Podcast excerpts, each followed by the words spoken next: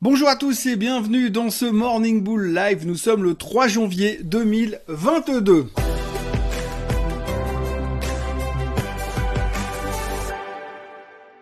C'est donc le jour où je dois vous souhaiter à tous une très très bonne année, que tous vos souhaits se réalisent en espérant que 2022 ne sera pas pire que 2021, ce qui devrait pas être difficile pour ce qui est de mieux on verra au fur et à mesure. Il est vrai qu'avec les deux ans qu'on vient de vivre, on a appris un tout petit peu à se méfier. Nous sommes donc le lundi 3 janvier 2022 et la dernière fois qu'on s'est vu, enfin que vous m'avez vu, c'était vendredi dernier et depuis les marchés étaient fermés, il ne s'est donc rien passé. Je ne vais donc pas vous bassiner pendant 15 minutes avec ce qui s'est passé vendredi, ma consommation de champagne ne regarde personne quant à mes bonnes résolutions 2020.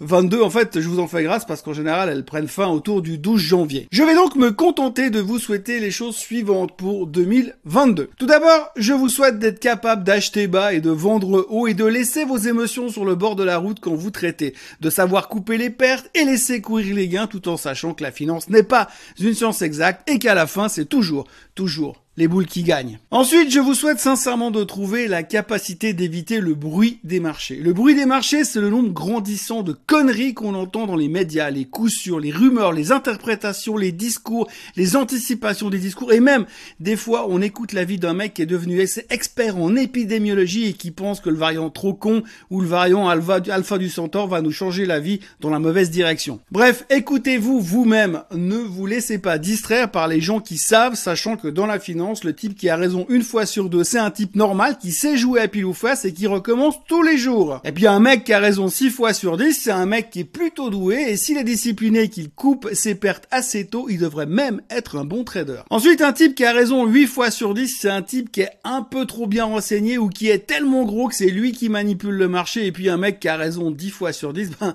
c'est Madoff et on sait tous comment ça finit. Ça finit par dealer des paquets de cigarettes au fond d'un quartier de haute sécurité. Et puis je vous souhaite aussi la santé parce que c'est important la santé et que la santé ça passe aussi par éteindre des fois ses écrans quand on a fait des très bonnes journées et par le fait que Grid n'est pas toujours aussi good comme le disait Gordon Gecko et que des fois il faut faire des pauses. Alors oui, l'avantage avec le trading et le fait que l'on peut faire ça depuis son salon en jouant à la PlayStation, c'est aussi que même si on est confiné par le variant Omicron qui selon le 20 minutes devrait avoir affecté un Suisse sur deux dans 15 jours, c'est qu'on peut rester à la maison et traiter quand même.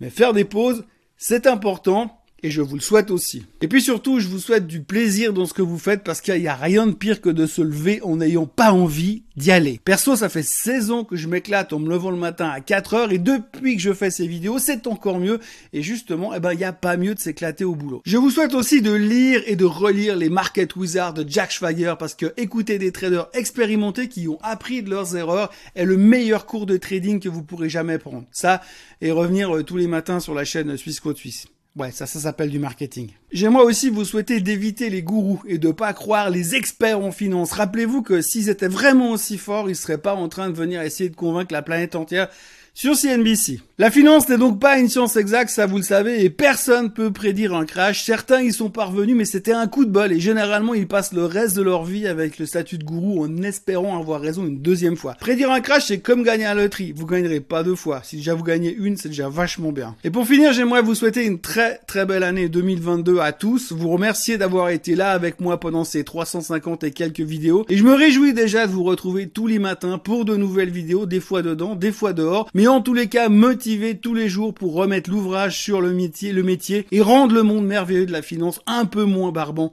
de temps en temps. D'ici là, passez une excellente journée de première journée de trading de l'année et on se retrouve demain pour faire un vrai point sur les marchés. Que la force soit avec vous et n'oubliez pas de vous abonner à la chaîne Suisse Côte Suisse.